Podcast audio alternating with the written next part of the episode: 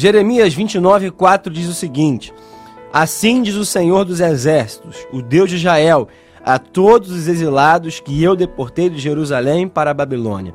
Construam casas e morem nelas, plantem pomares e comam seu fruto. Casem e tenham filhos e filhas. Escolham esposas para os filhos de vocês e deem as suas filhas em casamento para que tenham filhos e filhas. Aumentem em número e não diminuam aí na Babilônia. Procurem a paz da cidade para onde os deportei e orem por ela ao Senhor, porque na sua paz vocês terão paz. Porque assim diz o Senhor dos Exércitos, o Deus de Israel: não se deixem enganar pelos profetas e adivinhos que vivem no meio de vocês. Não deem ouvido aos sonhadores que sempre sonham segundo o desejo de vocês, porque eles profetizam falsamente em meu nome e não os enviei, diz o Senhor. Como eu disse aqui no começo, nós vamos ler esse texto de Jeremias 29, do versículo 4 ao versículo 14, dividindo em três partes, para que nós possamos meditar naquilo que esse texto tem para nossas vidas. E hoje, nessa primeira, nessa primeira parte, nós lemos do, capítulo, do versículo 4 ao versículo de número 9, para que nós possamos entender alguns princípios. A pergunta que nós fazemos, o tema que nós damos para essa reflexão, dividida em três partes, é como superar essa crise. Como que nós vamos, como nós podemos superar esse momento de crise. Essa palavra crise é uma das palavras mais utilizadas nesse ano de 2020. Nós falamos isso ao longo de todo o ano, ao longo de todos os acontecimentos, a todos é, momentos que nós experimentamos e ainda estamos é, experimentando durante esse ano tão difícil, tão conturbado, tão complicado que tem sido o ano de 2020. E nós, meditando nesse texto, meditando nessa passagem, nós temos falado sobre Jeremias, sobre aquilo que o profeta Jeremias tem para falar à sua nação, ao seu povo de Judá. E aqui nesse capítulo 29 é uma mensagem endereçada a ajudar aqueles que foram deportados para a Babilônia, aqueles que estavam na Babilônia servindo ao povo, né, ao império de lá, e Jeremias dá algumas ordens que o Senhor o comanda, os ordena, ordena a falar ao seu povo.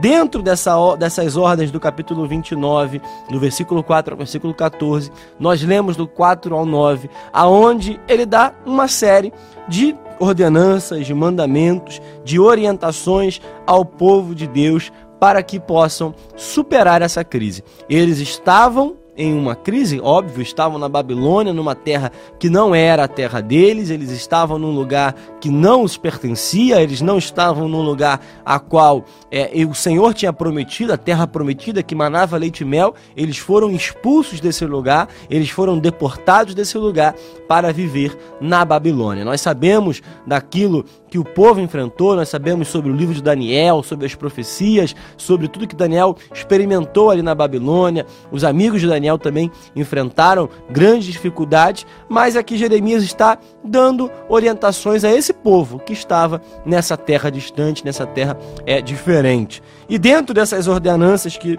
Jeremias é utilizado por Deus para falar, ele fala para que o povo construa casa, more nas casas, plantem pomares, comam seu fruto, casem, tenham filhos, escolham esposas, aumentem em número e não diminuam aí na Babilônia. Isso tem a ver com a produtividade. Como nós superamos a crise? Primeiro princípio para superar a crise é não deixar de produzir durante a mesma. Durante o período de, período de crise, nós não podemos deixar de produzir. A crise não pode afetar a nossa produtividade. Nós precisamos mesmo em meio às dificuldades, mesmo em meio aos tempos mais difíceis, nós precisamos continuar produzindo. Nós precisamos continuar semeando. Nós precisamos continuar investindo o nosso tempo naquilo que nós sabemos pode nos trazer o retorno. Nós precisamos continuar acreditando na semeadura, crendo na colheita, crendo que o Senhor vai nos fazer colher no tempo certo. Em tempo de crise, nós precisamos continuar produzindo algo útil em nossas vidas. Nós vivemos um tempo onde nós estivemos em casa, onde nós tivemos mais tempo dentro dos nossos lares, onde nós tivemos mais tempo é, para aqueles que não trabalharam durante esse momento de quarentena, aqueles que não trabalharam é, fora de casa, trabalharam em casa, tiveram mais tempo, tiveram mais flexibilidade. Alguns não estiveram, é, não tiveram oportunidade de estar na igreja, outros, como eu, ficaram indo para a igreja normalmente, mas sabemos que ah, o tempo ele foi um fator determinante nesse ano de 2020. E eu pergunto para nós, como nós aproveitamos o nosso tempo. Será que nós lemos mais a Bíblia? Será que nós oramos mais? Será que nós buscamos também na nossa área financeira é, estudar mais, buscar outras orientações?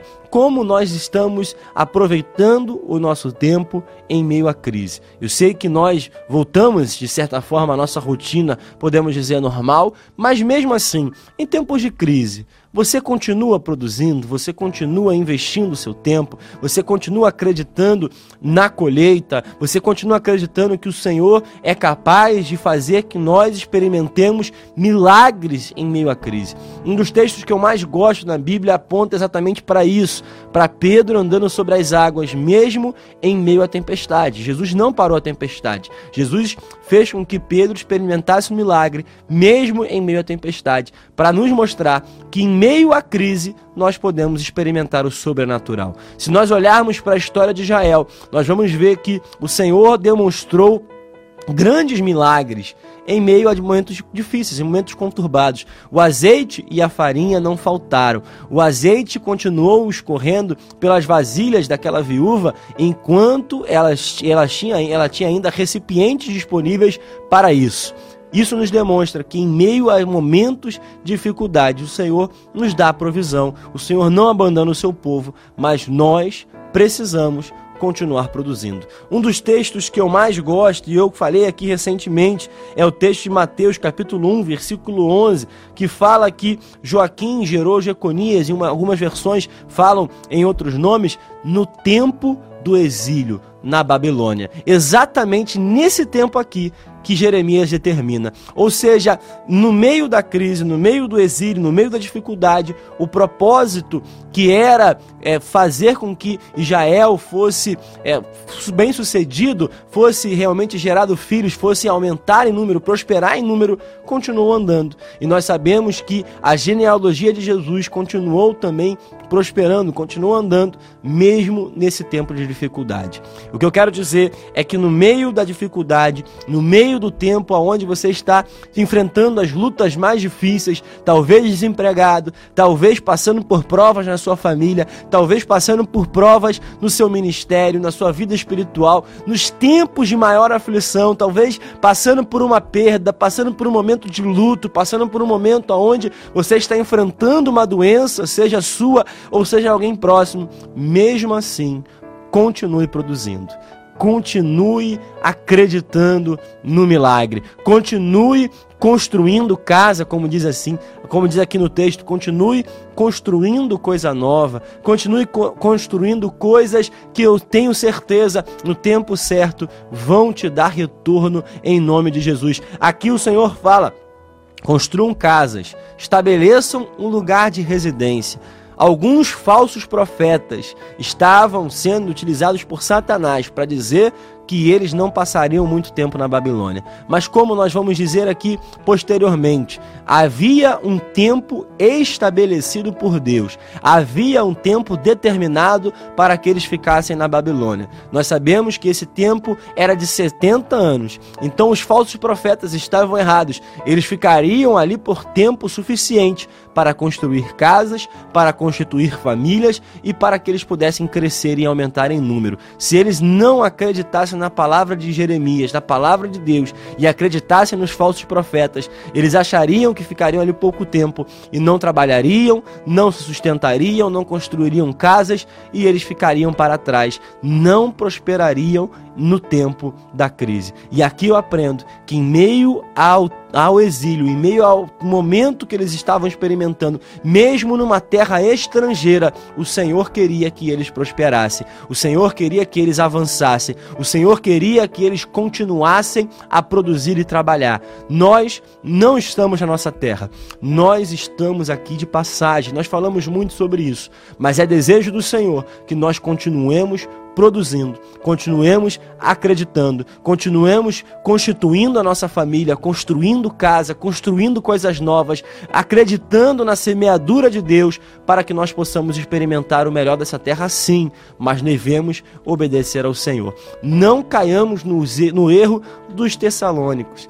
Na carta aos Tessalonicenses, Paulo precisa exortar esse povo que deixou de trabalhar porque acreditava que o Senhor voltaria a qualquer momento. Nós vivemos com essa expectativa, o Senhor está próximo de voltar, mas nós precisamos continuar investindo o nosso tempo.